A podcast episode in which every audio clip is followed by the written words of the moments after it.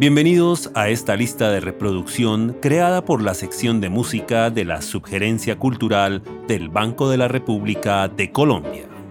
Daniel Casacé acompañándolos en este, el tercero de una serie de seis episodios de la lista de reproducción Tiempos de Rock, en el que estaremos conversando sobre la evolución histórica de la música rock desde sus antecedentes, su nacimiento y las distintas fases por las que fue transitando desde mediados de los años 50, rememorando además a sus principales figuras.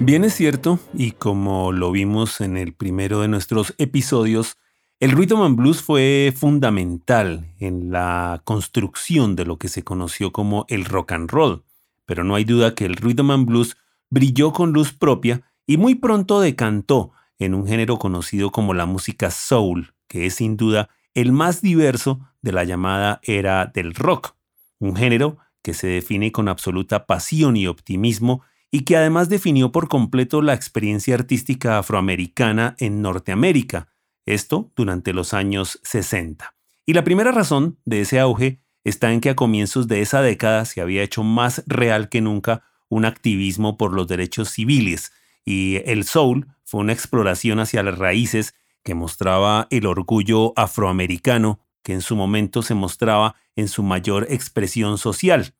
Esto básicamente en una experiencia que llevó inequívocamente a que se generara este estilo musical, muy expresivo y que por demás guardaba un lenguaje muy propio.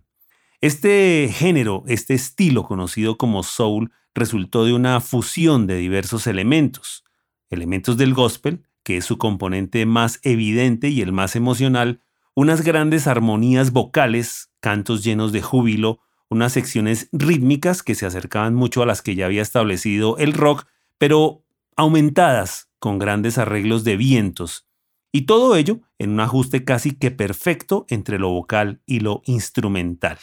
A lo largo de esa década de los años 60, los arreglos y las armonías dentro del ámbito del soul se fueron haciendo cada vez más complejos, y las temáticas, que casi siempre apuntaban al amor, igual tuvieron una inclinación hacia un público mucho más adulto. Se trataban otras temáticas que se apartaban un poco de esa directriz juvenil muy básica que tuvo en las primeras instancias el rhythm and blues. El soul era mucho más funky más divertido, más enfocado y se había liberado de otros ritmos que se habían establecido dentro del rhythm and blues.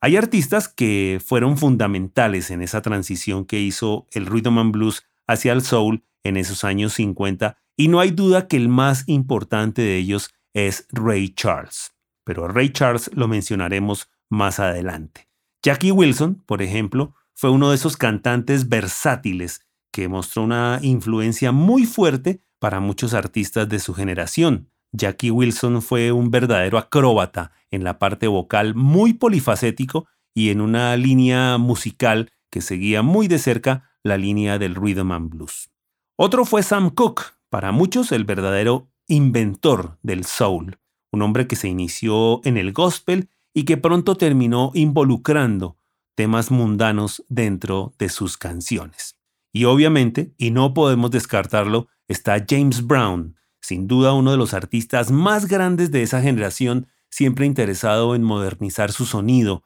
a partir de los elementos de la música pop y con una emoción constante que se basaba en el más puro rhythm and blues. Importante e influyente en la consolidación de ese estilo soul gracias a su energía y su talento, marcando una pauta muy significativa gracias a una serie de éxitos que tuvo a mediados de los años 50 y en especial con canciones como Please, Please, Please de 1956 o Try Me de 1958.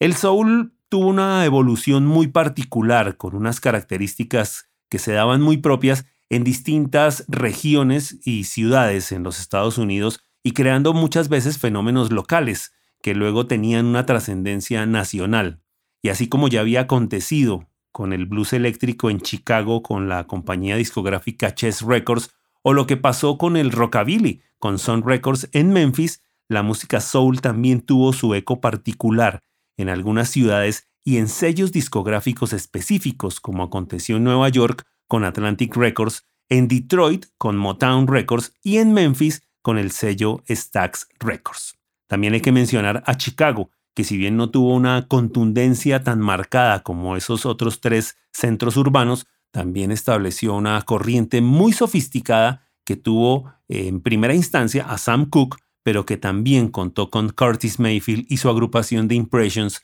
como sus mejores exponentes gracias a un estilo soul muy sutil de excelentes arreglos. Pero iniciemos con Atlantic Records, esta compañía que se fundó en 1947 por parte de Ahmed Ertegun y Herb Abramson, y que en sus inicios se destacó por trabajar en el ámbito del jazz y del rhythm and blues, y en gran parte logrando mucho éxito por el trabajo que hizo Jerry Wexler. Wexler había sido periodista de la revista Billboard e incluso allí fue donde acuñó el término rhythm and blues, pero luego él llegó a convertirse, y gracias a su presencia en Atlantic Records, en uno de los productores más polifacéticos de la segunda mitad del siglo XX, y fue el responsable directo de que por Atlantic Records desfilaran algunos de los artistas que hicieron del rhythm and blues una corriente muy fuerte en los años 50, como es el caso de Ray Charles, Ruth Brown, The Drifters, The Coasters, Laverne Baker y Chuck Willis, entre otros artistas.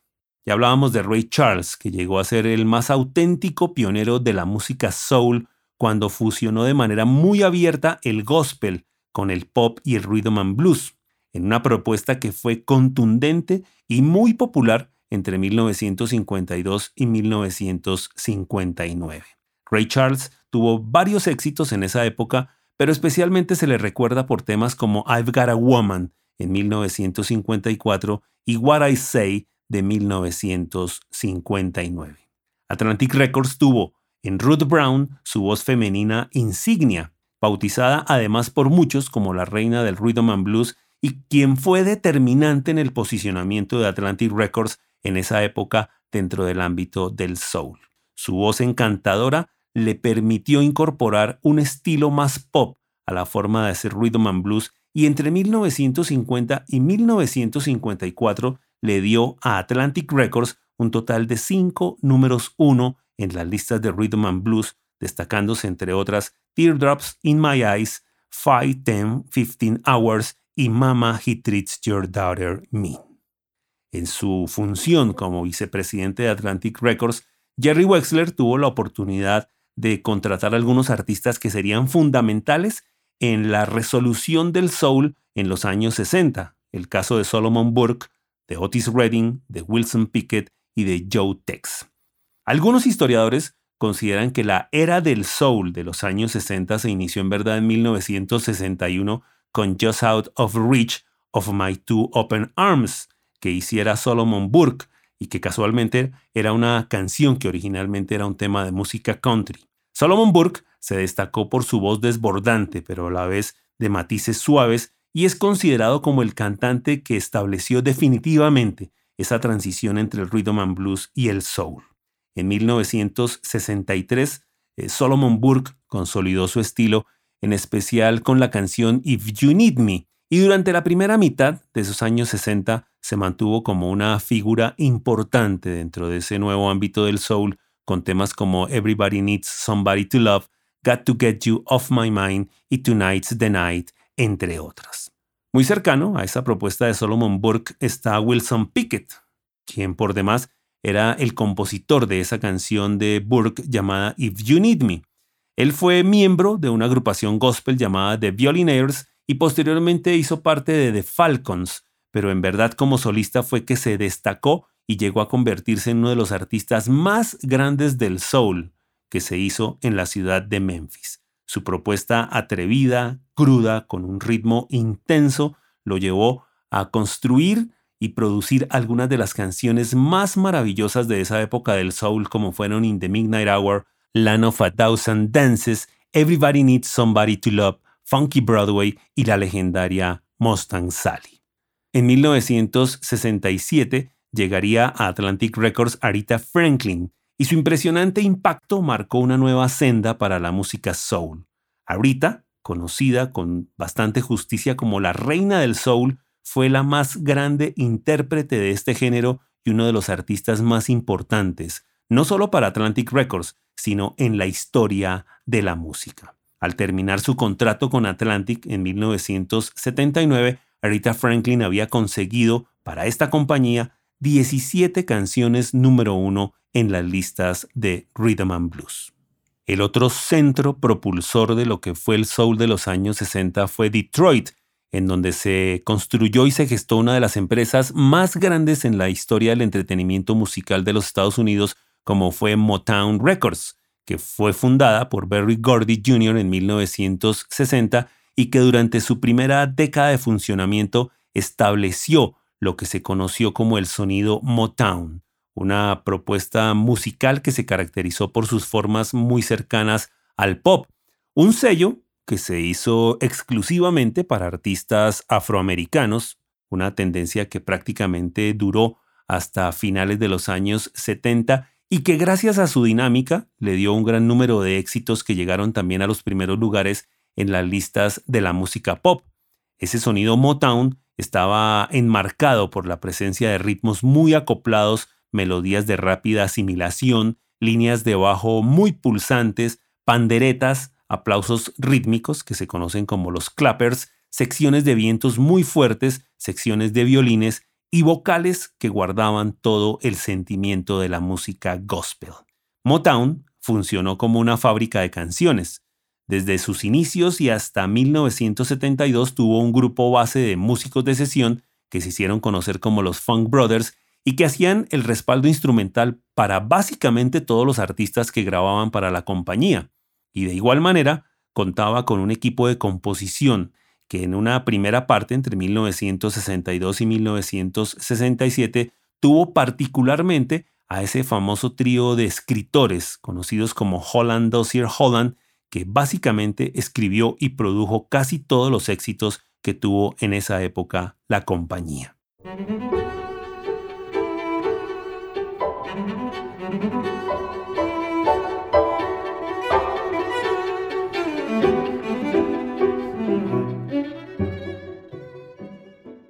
Las primeras grandes estrellas de Motown fueron, por un lado, la agrupación de Miracles, que estaba liderada por Smokey Robinson y que brilló con canciones como Shop Around en 1960 o The Tracks of My Tears en 1965, el famoso cuarteto femenino de Marvelettes, que tuvo en su primer gran éxito Please Mr. Postman a uno de los primeros número uno para un grupo de mujeres, la potente cantante Mary Wells, que conocieron como la reina de Motown y quien ayudó a consolidar la imagen de esa compañía y que tuvo en su canción My Guy uno de sus mayores sucesos, esto en 1964, y también vale mencionar a la agrupación de Counters, que en 1962 inmortalizó ese famoso tema llamado Do You Love Me. Pero Motown tendría a sus grandes figuras en artistas como Marvin Gaye o Stevie Wonder, pero estos son artistas que en verdad lograron su mejor impacto en los años 70 dentro de unas dinámicas de música soul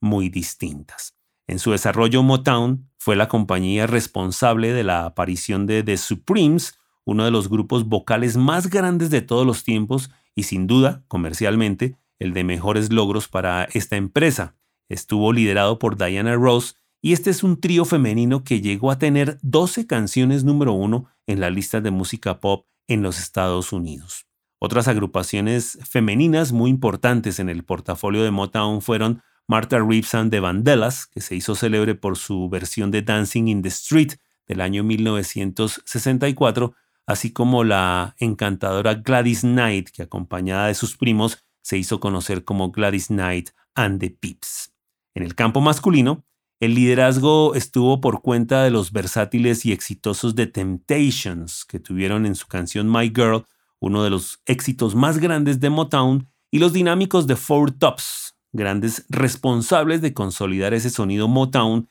y ampliamente recordados con un par de canciones que fueron número uno como I Can't Help Myself de 1965 y Reach Out, I'll Be There de 1966.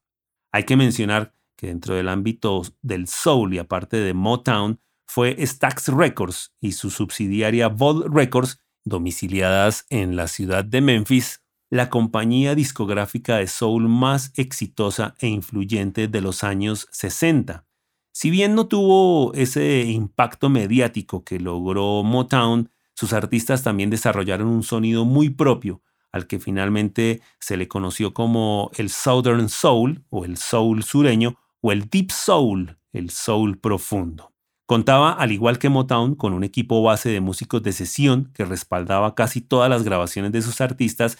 y un permanente liderazgo en composición y producción por parte de una pareja de músicos e intérpretes maravillosos como fueron David Porter y Isaac Hayes. Stax fue creada a comienzos de esa década de los años 60 por Jim Stewart y su hermana Estelle Axton, y sus primeros grandes artistas fueron el polifacético Rufus Thomas, al lado de su hija Carla, aunque un logro particular para este sello discográfico fue el de los grupos instrumentales, primero con los Marquis, que fueron los primeros músicos de planta para esa compañía discográfica, y de la cual algunos de sus músicos pasarían a ser parte de Booker T and the MGs, que fue la agrupación instrumental más exitosa de Stax Records y sin duda una de las más exitosas en ese plano en el ámbito del soul y que llegó a tener sus propios éxitos, entre ellos el famoso Green Onions. Esos músicos de Booker T and the MGs serían los encargados de grabar la estructura instrumental de casi todas las canciones que se hicieron allí en Stax Records. En general, el sonido de Stax se caracterizó por su ritmo crudo, sus secciones de vientos, los cuidadosos trabajos en guitarra y la permanente presencia del órgano. Aunque este soporte instrumental fue vital, no hay que demeritar que sus artistas brillaron con luz propia. Rufus Thomas Tuvo un gran éxito en 1965 con Walking the Dog. Su hija Carla Thomas, que fue designada como la reina del soul de Memphis, llegó a tener varios éxitos e incluso algunos a dúo con Otis Redding. El polifacético Johnny Taylor consiguió varios números uno, algunos de ellos posteriormente en los años 70, y el genial Eddie Floyd, que se recuerda por esa gran canción de 1966 llamada Knock and Wood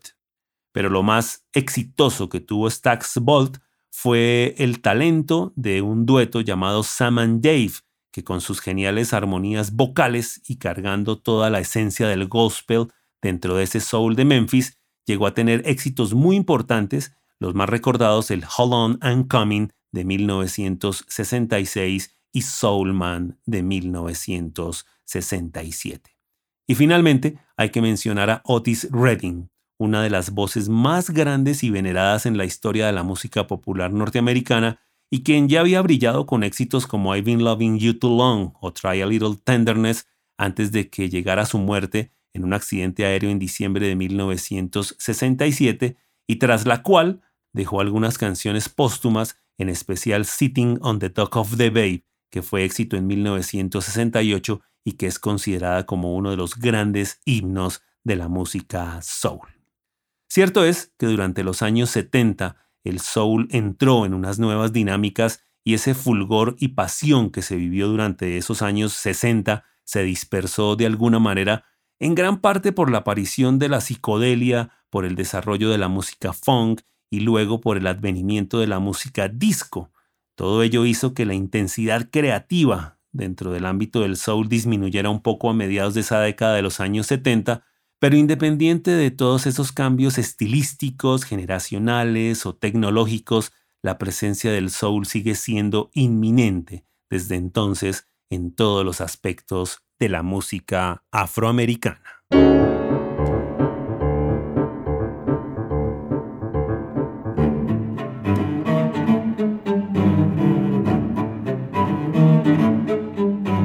Los invitamos a escuchar la lista de reproducción Tiempos de Rock, que se encuentra disponible en la cuenta de Spotify Van Rep Cultural. La investigación, presentación y selección de la música de esta lista en este episodio fue realizada por Daniel Casas C. Jefferson Rosas está en la edición y el montaje y María Alejandra Granados en la producción.